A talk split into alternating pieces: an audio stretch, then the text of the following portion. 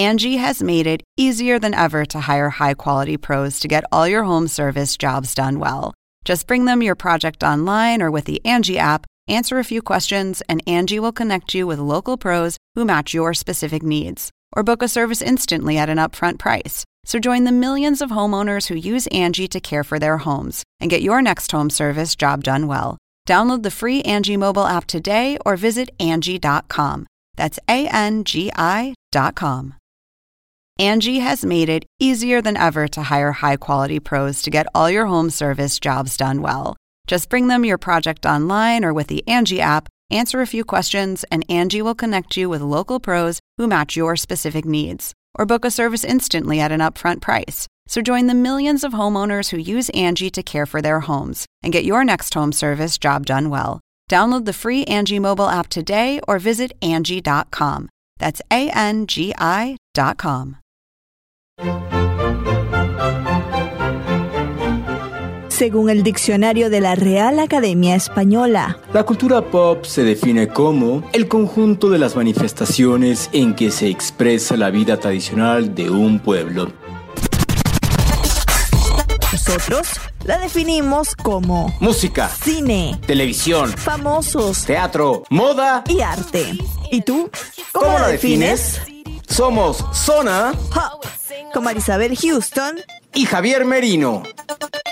Feliz viernes amigos de Zona Pop CNN. Yo soy Marisabel Houston. Desde la ciudad de Atlanta me pueden encontrar en Twitter en arroba HoustonCNN y en Instagram arroba Marisabel Houston. Este podcast lo pueden encontrar en Spotify, Apple Podcasts, Google Podcasts, iHeartRadio, Deezer Latino como Zona Pop CNN en cualquier plataforma en donde usted escuche estos contenidos. Vaya y suscríbase. Regálanos una estrellita o cinco estrellitas de recomendación en Apple Podcasts y compártelo con tus amigos. Hoy Javier Merino está de vacaciones, de hecho está viajando al momento de la grabación de esta introducción, así que si usted quiere seguir su travesía, saben que lo pueden seguir en sus redes sociales en Twitter arroba merinoCNN y en Instagram arroba javito73. Bueno, el día de hoy una introducción súper, súper corta a este episodio, ya que la entrevista es extensa y no queremos robar tiempo de esta charla súper especial con el hijo de Roberto Gómez Bolaños. Usted lo conocerá por ser el creador de Chespirito, del Chapulín Colorado, del Chavo del Ocho. Su hijo, como ya les dije, Roberto Gómez Fernández, se une a nosotros para hablar de los 50 años del Chavo del Ocho y sin más acá la conversación.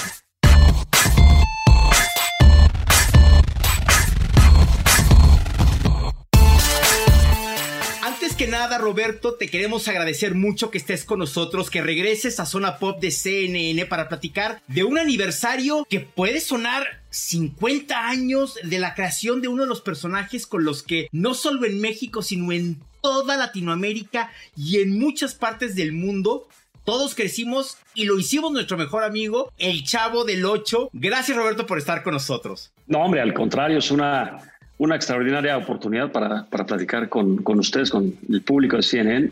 Y este, siempre cuando es hablar de esto que tiene que, que ver con homenajes en diferentes sentidos de la obra, del legado de mi padre, pues eso siempre un gusto. Roberto, yo soy venezolana, crecí en Venezuela, me mudé a Estados Unidos ya cuando estaba en mis early 20s, como dicen acá. Tenía 21 años cuando me mudé a Estados Unidos y por ende crecí viendo todas las tardes cuando salía del colegio, llegaba a la casa, lo primero que sintonizábamos era el Chavo del 8 y después pasaban el Chapulín Colorado. ¿Cómo fue tu infancia, así como fue la mía, viendo a tu padre y las series de tu padre? ¿Cómo fue tu infancia teniendo al padre que tuviste?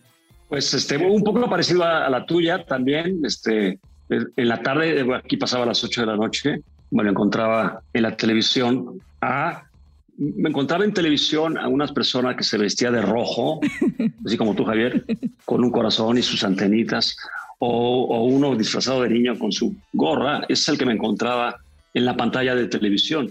Y al mismo tiempo, junto estaba el señor que trabajaba en la casa escribiendo y comía y desayunaba con nosotros, nos ayudaba a hacer las tareas. Este, pero entonces eran, eran como dos personas diferentes, la verdad. ¿Alguna vez te cayó el 20 de quién era este señor que estaba al lado de ti y que quizá muchas veces te regañaba por hacer la tarea o porque te fueras a dormir y de repente voltear y verlo en la tele y decirle, no, a ver, espérame, tú me estás regañando, pero yo estoy viendo a este que es mi amigo.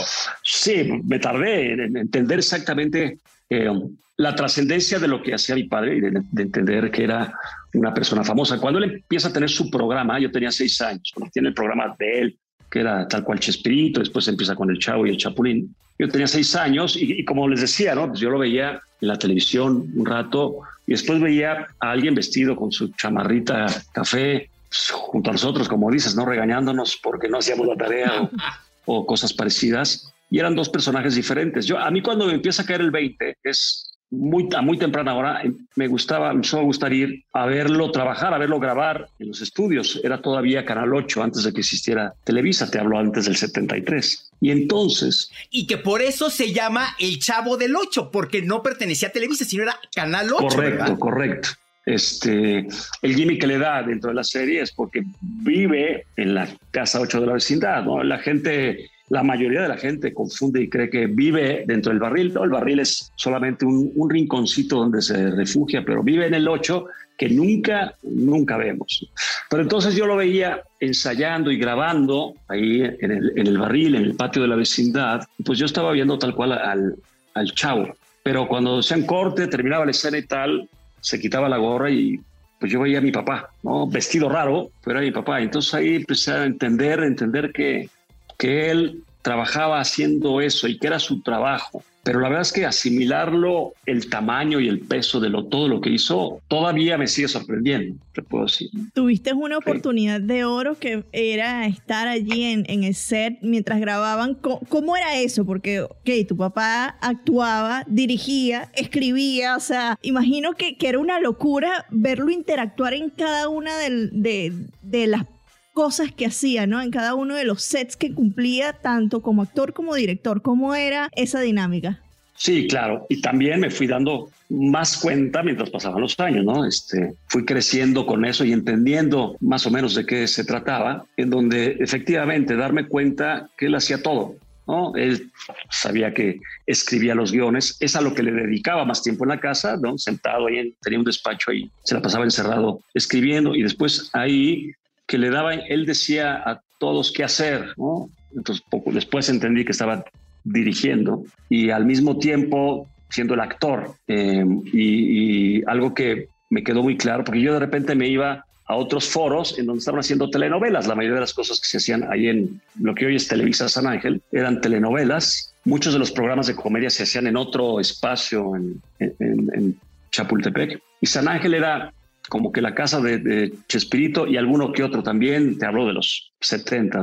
Una diferencia importante es, en la mayoría de las telenovelas tenían un apuntador electrónico, bueno, no, en todas, en casi todos los programas, un apuntador electrónico que les iban diciendo qué es lo que tenían que decir. Sí, una cosa bizarra, natural para la mayoría de la gente, pero para mí bizarra, porque mi padre no lo usaba, era, era de memoria, a pesar de que había, pues había secuencias y escenas muy largas de diálogos complicados y movimientos que eran coreografías, pero que además por lo mismo ensayaba mucho. Entonces, la diferencia que yo veía en las telenovelas es que prácticamente no ensayaban y alguien les estaba diciendo, les ponían algo en la oreja, lo decían. Y acá pues tenían que estudiar, obviamente, y ensayar, y ensayar, era mucho, mucho ensayo. Entonces ahí pues, empezaba yo a distinguir cierto, cierto rigor de mi padre en lo que hacían ya que te caía el 20, ¿le presumías a tus amigos quién era tu papá? De, ay, yo vivo con el chavo del 8, ay, desayuné con el chapulín colorado.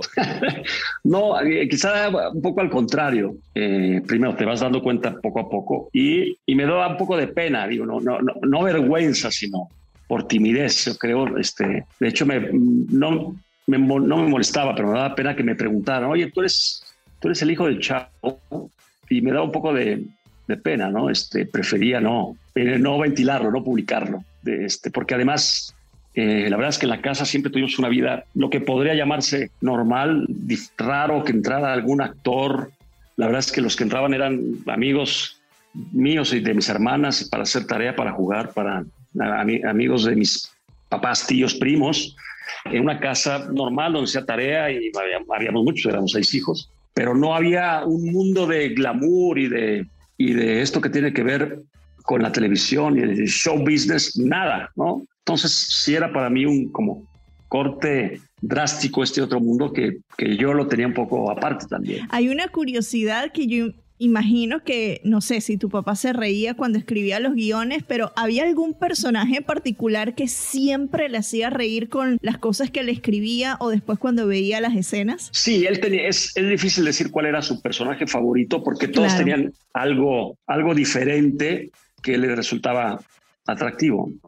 Él decía que el que más le gustaba representar era el Chompiras, eh, porque quizá era un poco más parecido a él y más desparpajado, eh, le divertía mucho hacerlo. El chavo es el que más trabajo le costaba por obvias razones, porque debía transformarse en un niño de ocho años. Eh, el Chapulín también le divertía mucho, a él, le generaba más comedia, sobre todo en cosas de acción, pero creo que, la risa importante empezó con el doctor Chapatín, que de hecho fue su primer, de los personajes que trascendieron, fue el primer personaje importante, ¿no? El doctor Chapatín en una cosa que se llamaba Los Caballeros de la Mesa Cuadrada. Y era chiste tras chiste tras chiste, ¿no? Pero lo que sí les puedo decir es que, eh, bueno, al escribir, él muchas veces reproducía, actuaba, tomaba tiempo para ver si estaba adecuado en tiempo, que no estuviera ni muy largo ni muy corto.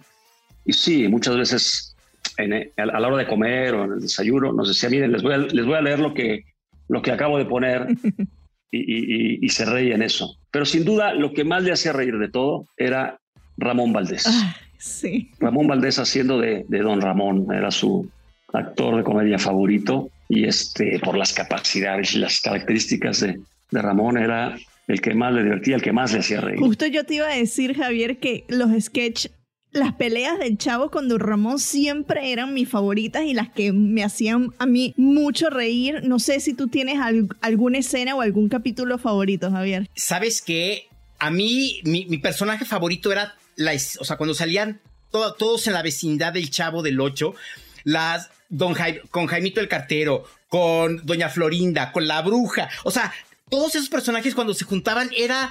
Magia. Era como la fantasía y la magia de querer estar en la vecindad del chavo del 8. Y algo que yo te quería preguntar, Roberto, es un personaje que estuvo, pero quizá la gente como que no le tomaba mucha importancia. Era la famosa torta del chavo, porque también el, el doctor Chapatín también tenía una torta en su bolsa de papel. Yo recuerdo, y aquí literal no puedo confirmarlo, pero que también el Chompiras y el Botija comían torta. O sea, la torta le gustaba a tu papá. sin duda, sin duda. Es, es este algo tradicional mexicano que, que, por cierto se dice torta solamente aquí en, en México, en el resto de pastel. Exactamente, ¿no? Este y de hecho nos comentan gente de, de, Venezuela, de Argentina, de diferentes lugares, decía, era un shock cuando decían, a mí me gustan las tortas de jamón, es como decir un pastel de jamón, qué cosas es esa. Este, ahora, una, una pequeña anotación. El doctor Chapatín traía una bolsa, pero no sabemos si era una torta. Es más, te podría asegurar que no era una torta de jamón. Era, quién sabe, quizá algún día se revelará. Pero sí, y, y el chavo, por supuesto, en donde era su sueño más grande, la torta de jamón, que lo vimos, por cierto, como dices Javier, muy pocas veces llegarse a comer una torta, ¿no? Este, siempre la quería, la quería, pero por algo nunca le llegaban. Y de hecho, en los puertos de Marisabel, en, muchas esquinas en la Ciudad de México hay puestos de tortas y está la torta del Chavo del Ocho. Entonces, yo cada vez que voy a comer tortas aquí a unas cuadras de mi casa, veo ahí la torta del Chavo del Ocho, ¿no? Y es así de existe la torta del Chavo del, o sea, es real, es como como acercarte y decir cuando te la estás comiendo es así de ay, si el Chavo del Ocho me viera a comer su torta, ¿no? Qué qué padre, qué emoción. ¿Te, emocionaba a ti, Roberto, cuando eras niño? que en la gente reconociera, o sea, que en la calle la gente reconociera a tu papá. O sea, ¿qué te causaba eso? Sí, pues sí, por supuesto. Y repito, mientras más grande iba siendo, mientras más crecía, más cuenta me daba y más lo, lo admiraba. A veces, eh, a veces incluso hasta un poco, no molesto, pero sí eh, poniéndome los zapatos de mi padre, eh, porque además siempre lo hacía con toda la cortesía y amabilidad de atender a la gente, pero sí, sobre todo ciertas épocas que era, era inclusive imposible salir a la calle, ¿no? Este, pero ¿sabes qué es lo que más me gustaba? Eh, y obviamente lo distinguí ya siendo bastante más mayor, cómo se le acercaba a la gente con mucho cariño, porque es diferente la admiración y, ese, la fanaticada de su héroe, pero la gente con el cariño que se le acercaba, eso creo que valía oro. ¿Por qué crees tú? Yo creo la pregunta puede ser muy obvia, la respuesta también puede ser muy obvia, pero ¿por qué crees tú que este personaje eh, por ejemplo, el Chavo y el Chapulín, el primer héroe latinoamericano, el primer superhéroe latinoamericano, después de todos estos años sigue siendo tan seguido en Latinoamérica. En, por ejemplo, en mi país todavía se habla del Chavo del Ocho y del Chapulín. En Chile también sé que se habla mucho y que se haya convertido en un ícono eh, de la cultura pop de Latinoamérica. ¿Por qué crees que esto ocurrió? Puede ser muy obvia la respuesta, pero quiero escucharla de ti. Sí, me digo, no, no es tan obvia tal vez, este, es sin duda es la combinación de muchos factores. Eh, el principal, y de, como lo decía mi padre, dice, afortunadamente yo tenía un muy buen escritor de comedia conmigo, ¿no? Y pues era él mismo, él escribió todo lo que se vio, él, lo escribió él solo. Este, y sin duda eso, la base de más importante siempre será el guion, un buen guion, en donde además el guion era no nada más eh, algo bueno al leerse, sino él entendía cuáles eran las virtudes del elenco y lo explotaba de manera importante.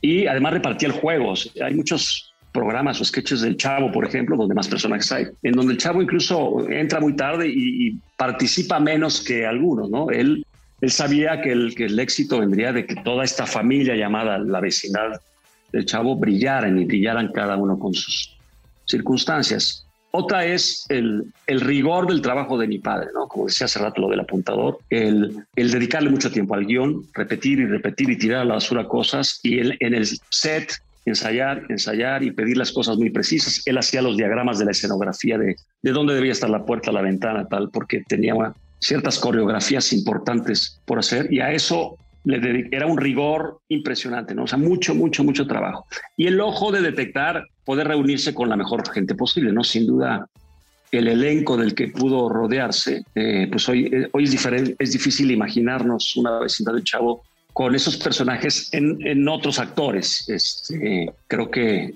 como, como explotaba a los actores con esos personajes, pues era, era fantástico. Y y dejándose ayudar también, ¿no? Todo el mundo eh, podía opinar, aportar y de forma, así que ordenada y, profesional, se incorporaba, todo era bienvenido, por supuesto. Entonces eso, pero sin duda creo que este, este talento, además es, algo raro porque pues, él nunca estudió nada que tenga que ver con dirección, teatro, guionismo, él, estudió para ingeniero, ingeniero civil. Y el segundo año se salió para cambiarse a, a ser escritor de publicidad de una agencia de publicidad.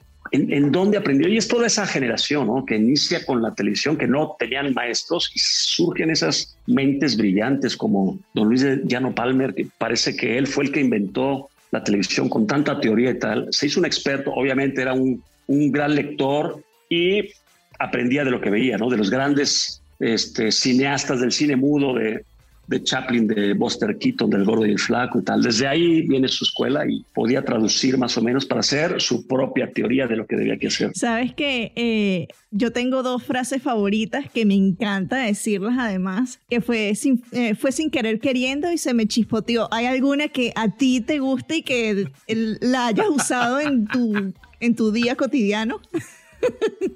Fíjate que uso el fue sin querer queriendo también muy seguido. Este, es, eso quiere decir que, cometemos errores muy seguidos. Entonces, ay, perdón, perdón, perdón, me equivoqué, fue sin querer querer. Este, y él no contaban con mi astucia y algo que uso mucho que no es, no es una frase, es la misma palabra repetida, es el eso, eso, eso. que ya es un, que ya es un GIF, la gente lo envía por el WhatsApp con el eso, eso, eso. Claro, inclusive con el puro dedo, ya sabes lo que estás diciendo, ¿no?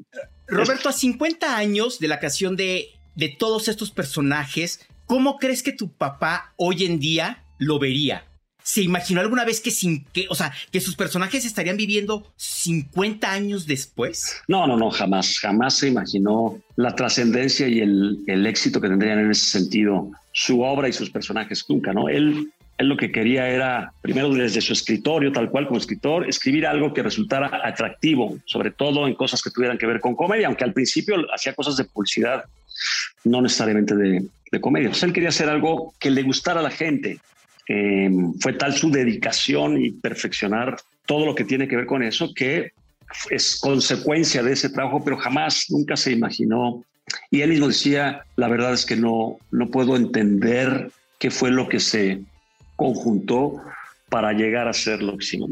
nunca, nunca se lo planteó, por supuesto. Esto es una pregunta que Javier y yo nos hacíamos previo a hablar contigo por WhatsApp. ¿Cuándo es la fecha oficial del aniversario? Porque vemos distintas fechas en internet. Entonces queremos saber de ti cuál es la fecha oficial del aniversario. Mira, es, te, voy a decepcionar porque no te voy a dar una respuesta concreta.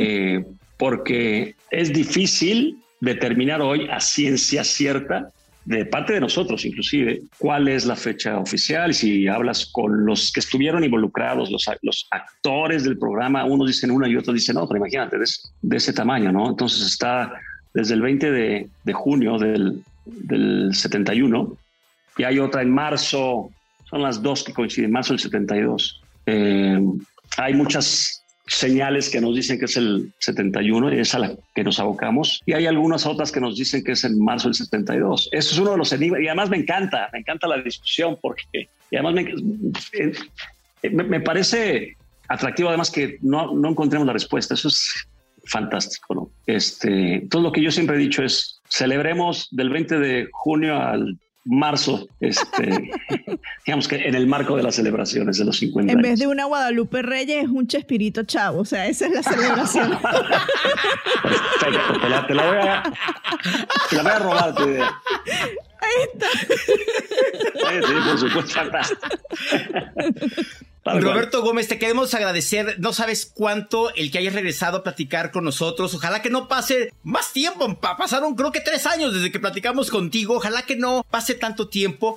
Roberto, muchísimas gracias por estar con nosotros, por, por hablarnos más de cómo era tu papá, a permitirnos acercarnos más a él de esta manera. Y literal, por no olvidarlo, por seguir teniéndolo en, la mente y por supuesto en el corazón donde todo el mundo lo tenemos. No, muchísimas gracias, Roberto. No, hombre, al, contrario, muchísimas gracias a ustedes. Es una extraordinaria oportunidad. Parte, de lo que me, da pena que no haya podido ser testigo mi padre es de, de chanfle y contra chanfle del restaurante que tenemos allá en satélite, que este, que lo que se ha logrado es es algo genial, ¿no? De parte de, Valeria, su nieta, eh, mi sobrina, en donde ahorita que decías lo de, lo de la torta del chavo que hay por todos lados, este, sí. La venden ahí, imagino, ¿no? No, no, no, no, es, ninguna de esas es oficial de nosotros. No hay problema, en la, en la medida que eso le dé de comer a familias, es por supuesto un gran, un gran homenaje.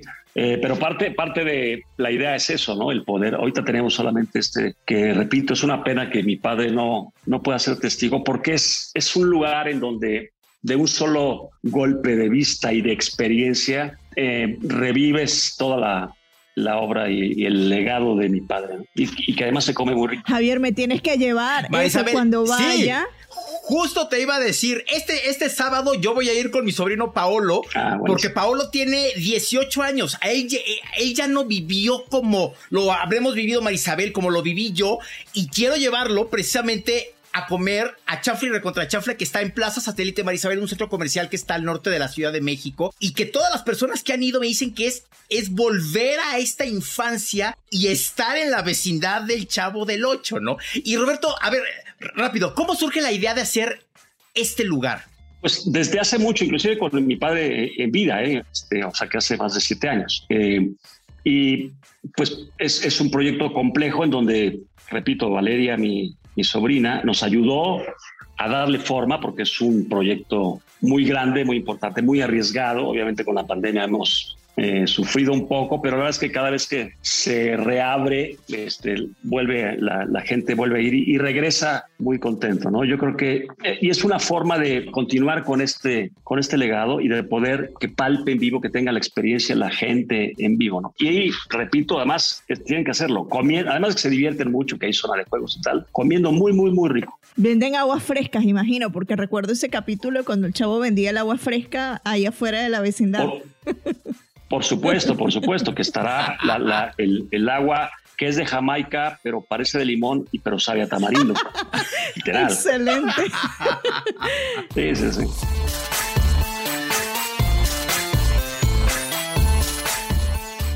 Muchísimas gracias a Roberto Gómez Fernández, el hijo de Chespirito, por compartir toda esta, todos estos recuerdos de su padre, toda esta información íntima de cómo él vivió su infancia y ya después su adolescencia, cómo fue creciendo con este personaje, con su padre Roberto Gómez Bolaños y de lo que significó las series que él creó para América Latina. Esta semana no les tenemos recomendaciones de Zona Pop CNN, ya que Javier está viajando, pero vamos a darles la recomendación de seguir este podcast en las redes sociales, Zona Pop CNN en Facebook, Twitter y en Instagram. También estamos en Spotify, Apple Podcasts, Google Podcasts como Zona Pop CNN bajo el mismo nombre. Así que vaya, denle a suscribirse o a seguir de acuerdo a la plataforma. Regálenos sus cinco estrellitas de recomendación en Apple Podcasts y escriban un review, una recomendación si así lo desean. Y estén pendientes para el contenido que les vamos a traer durante la semana que viene. Tenemos muy buenas entrevistas que seguro la van a disfrutar. Mientras tanto, vayan a nuestras redes sociales. Yo soy arroba Marisabel Houston en Instagram, arroba Houston CNN en Twitter y Javier es arroba Merino CNN en Twitter y arroba Javito73 en Instagram. Mil gracias por unirse.